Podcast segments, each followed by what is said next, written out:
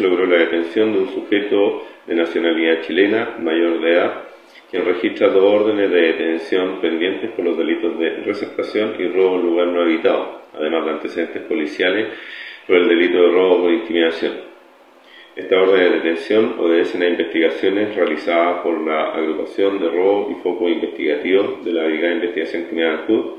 quienes pudieron determinar su participación en un delito de receptación ocurrido en el mes de febrero y un delito de robo en lugar no habitado ocurrió al interior de una ferretería en el centro de la comuna en el mes de septiembre pasado.